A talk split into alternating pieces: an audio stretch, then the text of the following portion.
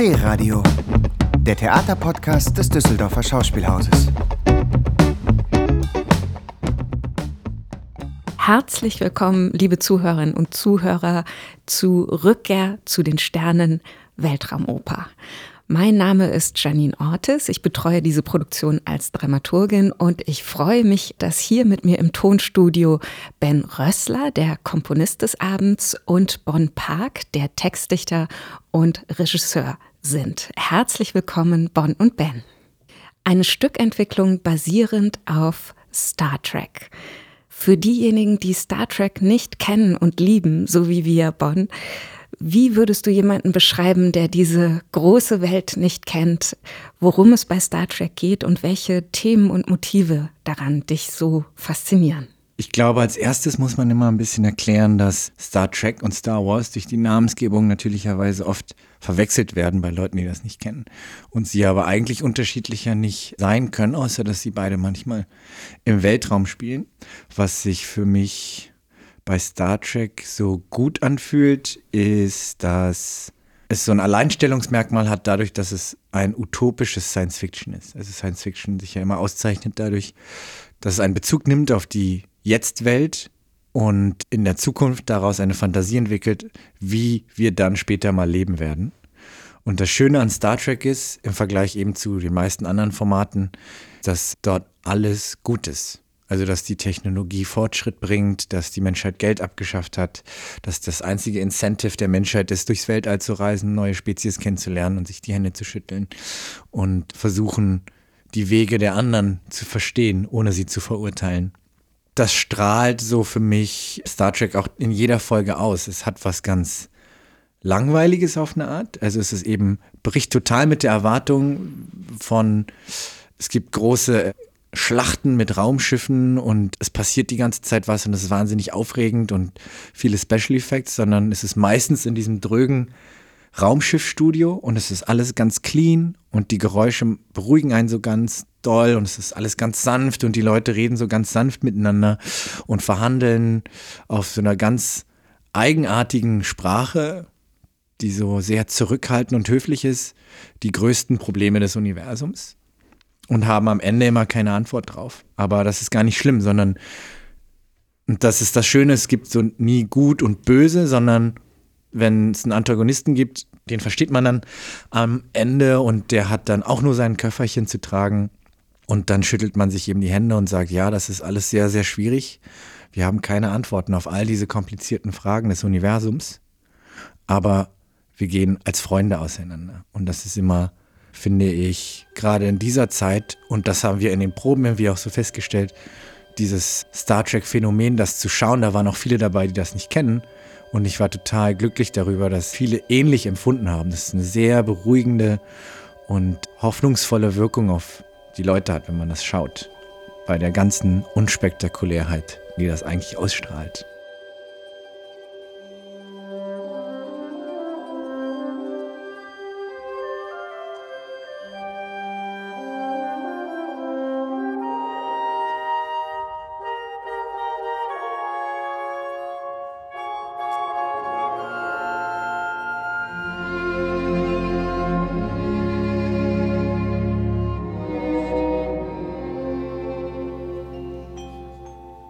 Heute bin ich Raumpilot und flieg hinaus durchs Abendrot hinein in eine geistigere Welt.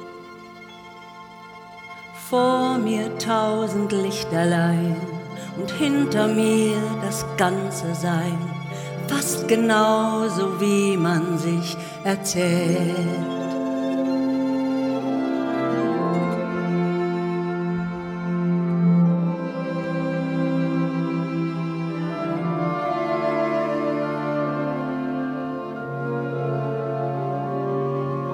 Von weit her strahlten sie mich an und starben dann wohl irgendwann. Doch immer noch kann ich sie vor mir sehen. All die tausend Lichterlein, jedes für sich ganz allein bleibt zeitverrückt am schwarzen Himmel stehen. Es gibt so viele neue Welten überall, wo wir nicht sind und überall, wo wir nicht denken. Oh, mein Testament besagt nur eins, ich will dir alle, alle, alle, alle, alle meine Liebe schenken.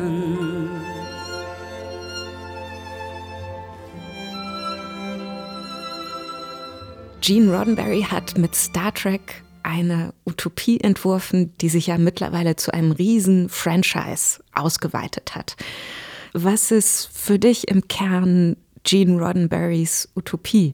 Das ist ganz schwierig zu beschreiben. Ich glaube, alle, die das mal gesehen haben, können das mitfühlen. Zum Beispiel so eine Folge The Next Generation. Wenn ich die anmache, obwohl ich genau weiß, was auf mich zukommt, denke ich nach den ersten 15 Minuten, oh Mann, jetzt noch eine Dreiviertelstunde, passiert ganz schön wenig. Und dann kriegt es mich aber jedes Mal. Es kriegt mich jedes Mal. Und jedes Mal denke ich, ja, ihr habt es schon wieder geschafft. Es ist wirklich nicht viel passiert, aber die Art und Weise, wie ihr miteinander umgeht, die Art und Weise, wie das Raumschiff klingt, die Art und Weise, wie ihr über diese Dinge nachdenkt und verhandelt, befriedigen etwas ganz Dolles in mir, was ich in dieser Jetztzeit total vermisse. Und das ist vielleicht dann auch die Überleitung zu dem, was du gefragt hast, wie es jetzt ist. Und zwar wenn man Star Trek und Star Wars immer so vergleicht, ist bei Star Wars eben das so ganz eindeutig. Es gibt so das Licht und das Dunkel, es gibt das Gute und das Böse und dazwischen ist gar nichts. Und man muss sich so entscheiden für das Gute oder das Böse. Und das war immer Fiktion und ich habe das Gefühl, das ist aber die Welt, in der wir jetzt immer mehr und mehr leben. Also dass es wie so gefühlt das Gute und das Böse gibt und dazwischen ist nichts oder sind wir alle oder viele von uns und müssen uns irgendwie so entscheiden oder ich fühle mich so oft genötigt, mich zu entscheiden, zu allem mich zu entscheiden, ob das gut oder böse ist. Und Star Trek holt mich genau da ab und zeigt mir, so ist es nämlich nicht. Es ist alles schwierig, aber es ist auch alles in Ordnung und man kann über alles reden. So, und es gibt keine eindeutige Sichtweise auf die Dinge und wie man etwas zu machen hat oder wie man etwas nicht zu machen hat. Ich glaube, das hat ganz viel mit der Vision von Gene Roddenberry zu tun. Es gab einen russischen Sicherheitsoffizier oder Waffenoffizier auf der Brücke in der Zeit des Kalten Krieges, als man dachte, alle Atombomben werden demnächst abgeschossen zwischen der Sowjetunion und den USA und dann ist die Welt hin und man konnte sich auf den Tod nicht leiden und die setzen einfach einen Russen auf die Brücke und der ist voll nett. So. Ich glaube, das kann man so gar nicht hoch genug einschätzen, was das für die Zeit bedeutet hat. Also ich kann das selber gar nicht nachempfinden, ich kann das nur so erzählen. Und ich glaube, das ist das, was auch bei TNG passiert, dass die Technologie so utopisch ist. Also, dass zum Beispiel der Commander Data auf der Brücke ist und der ist ein Android. Und in jedem anderen Science-Fiction-Format sind künstliche Intelligenzen immer das Ende der Welt. Die zerfleischen die Menschen, wollen die Weltherrschaft, machen alles kaputt. Und bei Star Trek ist da ein Android, der ist einfach richtig nett. Und der will einfach so sein wie Menschen und ist nur da, um zu helfen und ist der absolute Liebling von allen Trekkies. Ist einfach die Lieblingsfigur von allen. So. Und das klingt so einfach, aber es scheint wahnsinnig schwer zu sein, sowas herzustellen. Und ich merke auch selber beim Schreiben, es ist nicht so einfach. Es ist tatsächlich oft einfacher, alles düster zu machen. Und das finde ich eine Riesenqualität. Die Art und Weise von Star Trek eben, das finde ich, ist das Alleinstellungsmerkmal. Also das Utopische das nicht nur die Technologie betrifft, sondern der Umgang miteinander. So, das ist die wahre Utopie, finde ich, an Star Trek. Jetzt bringt ihr beide das als Team aber zusammen mit der Gattung Oper und wir heben es auf die Bühne. Diese ganze Ruhe, die Star Trek, da stimme ich dir völlig zu, ausstrahlt, nun aber kombiniert mit der Oper, die ja nach großen Gesten und großer Musik verlangt. Ben, wie klingt denn diese Weltraumoper überhaupt? Wir haben uns stilistisch an ganz vielen Ecken orientiert, etwa so dem Sci-Fi der 60er Jahre.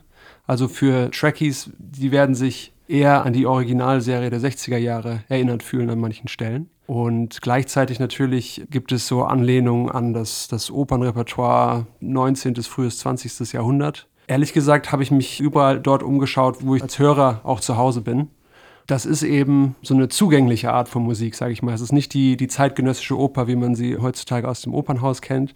Es ist eher eine gewisse Haltung, die, die daran opernhaft ist, eine gewisse Ernsthaftigkeit in der Darbietung auch.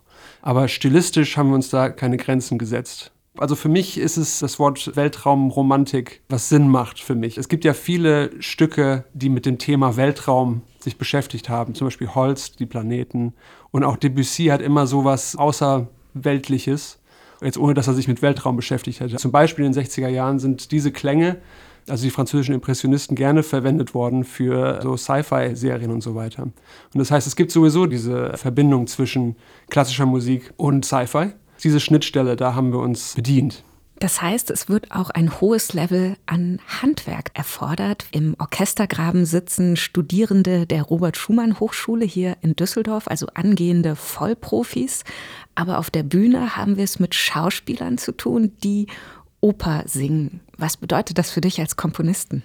Man muss sich einfach ganz genau die Stimmumfänge anschauen. Man muss ein bisschen die Stimmen im Ohr haben. Also man kann nicht den generischen Sopran denken oder den generischen Tenor. Ich habe dann auch Aufnahmen von den Sängern gemacht, damit ich ungefähr weiß, wie sie klingen und muss dann halt einschätzen, was für die bequem und gut ist.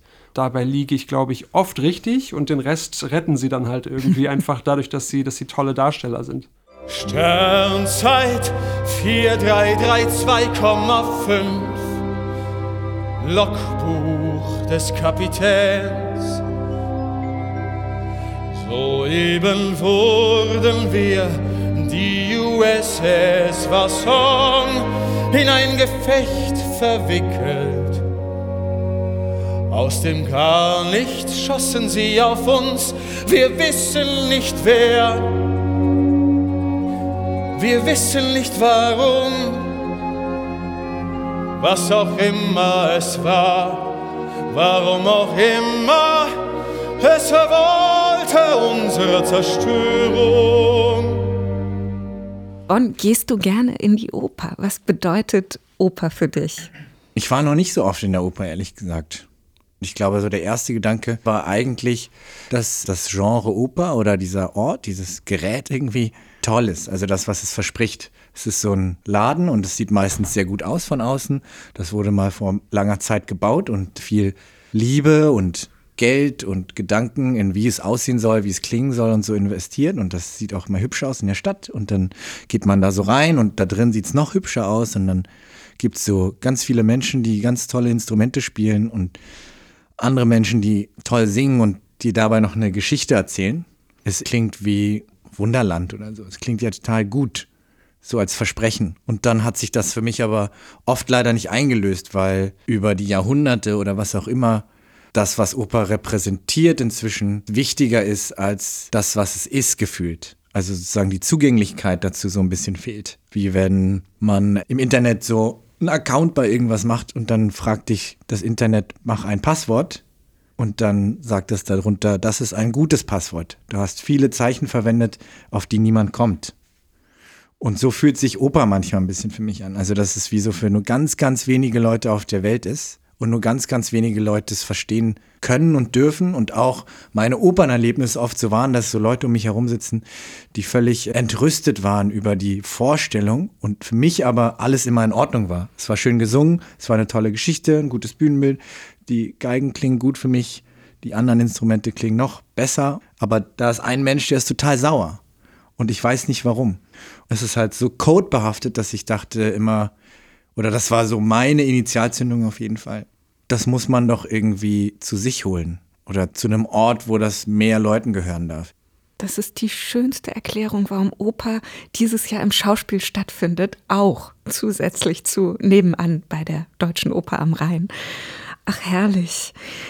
Was bedeutet für euch das analoge bzw. Kunsthandwerk, weil wenn ich auf die Bühne gucke und wir sprechen davon, dass wir eine Sci-Fi-Oper sehen, sehe ich wahnsinnig schöne Ausstattung, aber alles, so viel darf man, glaube ich, jetzt schon verraten, ist handgemacht. Und alles, was ich höre, ist ja auch live gespielt. Hier kommt wirklich gar nichts aus der Konserve, sondern wir versuchen alles herzustellen. Ja, voll. Ich finde, Ben hat das ja schon angerissen mit der Ästhetik, dass wir uns ästhetisch eben an der Original Star Trek Serie bewegen. Und das bedeutet eben nicht nur musikalisch, sondern wir haben ja auch im gesamten künstlerischen Team mit Leonie Falke, mit Jana Wassong und jetzt auch mit Julia Nussbaumer, die Bühnenbild und Kostüm machen, uns sehr darüber Gedanken gemacht, wie das aussehen soll auch. Und wir uns alle sehr verliebt haben in die Idee dieses Retrofuturismus, dieses 60er-Futuristische. Und wo ja auch, wenn man sich diese Serie anschaut, man ja ganz doll sieht, das ist Studio, der Stein ist aus Styropor, da hängt nur so ein Rückhänger.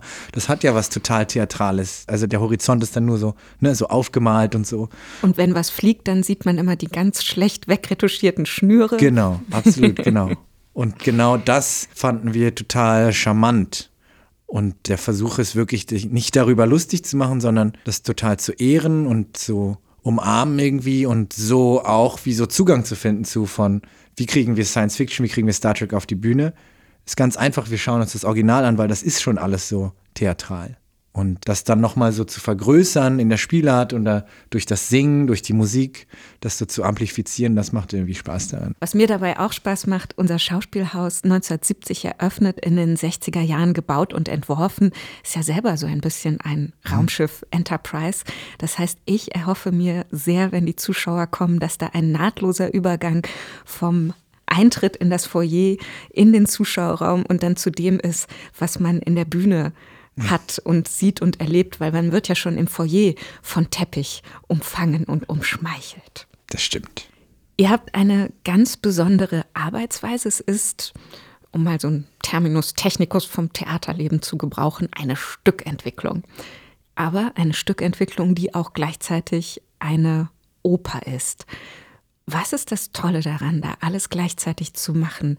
Welche Synergieeffekte gibt es, wenn ein Komponist, ein Textdichter, der auch gleichzeitig der Regisseur ist, in acht Wochen etwas versuchen, was man in der klassischen Oper eigentlich voneinander trennt, nämlich die Komposition und Textdichtung von der Probenzeit mit den Darstellern und Darstellerinnen. Für mich hat sich das einfach als die richtige Arbeitsweise rausgestellt. Ich glaube oder hoffe eigentlich auch, dass wir als Team auch noch auf der Suche sind, wie man das noch besser machen kann, wie wir noch besser herausfinden können, wie man das in dieser Zeit macht oder ob man in Zukunft mehr oder weniger oder veranlasst Zeit braucht oder wie auch immer. Ich finde aber schön daran die Idee, dass man das für die Leute macht, die da sitzen, mit denen man dann arbeitet. Also man kommt ja immer als Gast an ein Haus und man muss erstmal die Leute kennenlernen. Mir macht es total Freude für die Leute, mit denen man arbeitet, die dann auf der Bühne stehen, was zu schreiben oder was zu entwickeln, was mit denen zu tun hat oder was für mich mit ihnen zu tun hat. Das hat einfach nur Vorteile, weil man weiß, für wen man das macht.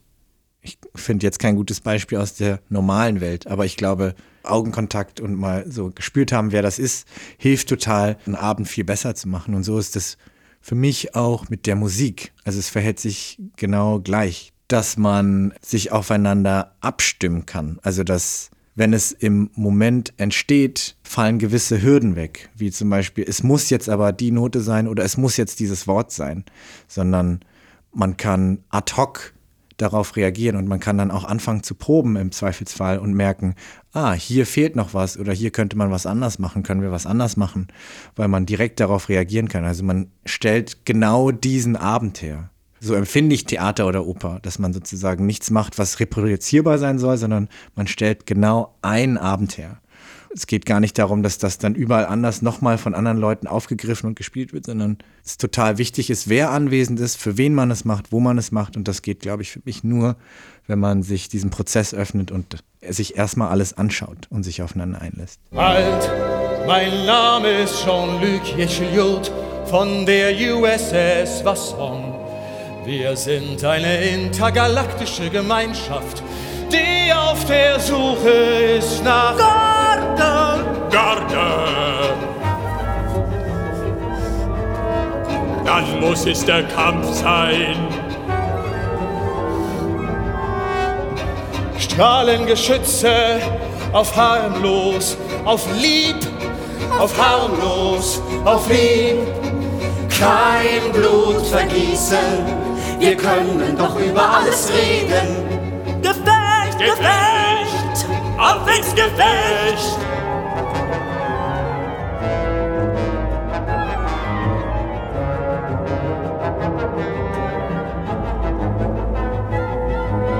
Ich stelle es mir immer so vor, dass man als Maler einfach gerne alle Farben auf der Palette gleichzeitig hat und dass dann die Farben, die für mich das Ensemble darstellen, dass die nicht später dazukommen. Das ist eine große Utopie, aber die verlangt natürlich vor allen Dingen von dir, Ben, einen wahnsinnigen Einsatz. Wie arbeitet so ein Komponist? Was sind die Schritte von den ersten Entwerfen der Gesangslinie hin zu der Partitur, die du dann dem Orchester in den Graben reichst? Ich werde das mal ganz kurz umreißen. Das ist im Endeffekt einfach, ich kriege den Text und dann im besten Fall lese ich den Text und höre was für mich und schreibe das dann kurz auf und mache dann immer ein Demo am Computer, das Bon sich anhören kann, wo ich alles einsinge. Und wenn Bonn sagt, das ist cool, dann machen wir daraus auch einsprechen. Was immer sehr gut ist. Die Demos ja. sind fantastisch. Ja. Davon ausgehend machen wir dann eine Partitur draus. Das ist halt nochmal ein Schritt für sich. Da ist Zeitdruck dabei. Eine wesentliche Auswirkung davon ist, man kann sich nicht erlauben, clever sein zu wollen. Also man kann nicht irgendwie sich an irgendwas festbeißen und versuchen, was total geschicktes, cleveres, kluges, ausgetüfteltes zu machen, sondern man muss sozusagen oft einfach mit dem ersten Impuls gehen. Mir als Komponisten hilft das manchmal sogar, wenn ich mich nicht äh, zu sehr verfranze in Details, sondern das Ding einfach rausschieße. Wenn ich zum Beispiel Sachen überarbeitet habe, für mich stellt sich meistens heraus, dass die erste Idee eigentlich die beste war. Also dass man einfach durch die Geschwindigkeit des Arbeitens umgeht man ganz viele Komplikationen, die im eigenen Kopf entstehen. Ich hätte trotzdem Lust, nachdem ich ja jetzt schon während der Proben viel von der Musik hören durfte, auch den komplizierten Ben Rössler kennenzulernen. Aber vielleicht habe ich da ja noch mal Gelegenheit. Die Geschichte, die wir auf der Bühne sehen, ich glaube, es ist ganz toll, wenn man da gar nicht so viel verrät, weil das einen großen Zauber hat, ein großes Geheimnis. Aber könnt ihr beide wenigstens einen kleinen ähm, Vorgeschmack geben, was wir auf der Bühne sehen werden? Welche Welten und welche Geschichte? Na? ähm, ja, das beantworte ich. Ohne zu viel zu spoilern, habe ich das richtig verstanden? Genau, das war exakt mein Wunsch. Verstehe. Also, wir sehen eine Folge der Serie Rückkehr zu den Sternen, die es gibt und nicht gibt aber in unseren Köpfen existiert und wahrscheinlich 18 Staffeln hat. Und irgendwo in der vierten, fünften, sechsten Staffel steigen wir mittendrin ein und sehen eine abgeschlossene Handlung, so wie das bei Star Trek üblich ist. Und dazu gehört, dass man auf der Brücke beginnt und ein Kontakt hergestellt wird mit einem außerirdischen Leben. Und die leben ganz anders als wir. Die sind ganz anders. Und das führt erstmal zu Konflikten, und Irritation. Und wie angemessen auch für die Oper eben geht es um Leben und Tod. Doch am Ende, so wie es sich für Star Trek eben gehört, vertragen sich alle und dann wird es einfach nur schön. Ah, schön. Und wir hoffen, dass wir uns bald im Weltall respektive im Schauspielhaus wiedersehen. Bis dann. Gefühle habe ich keine, doch das Leben gut studiert. Die Seele,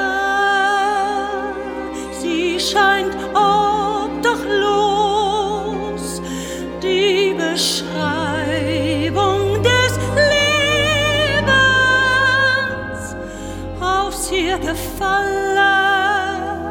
Weh mir, weh mir, ich kann nicht, ist es meine Schuld?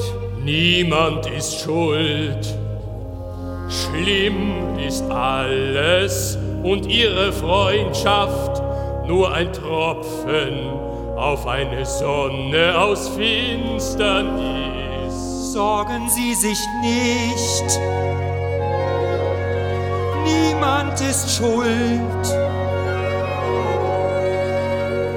Wir sollten rasch beginnen mit der Zeremonie, bevor die Qualenwiesen kommen. Bald sind wir zweihunderte. Endlich, endlich Hunderten, alle zum Teleport, alle zum Weg.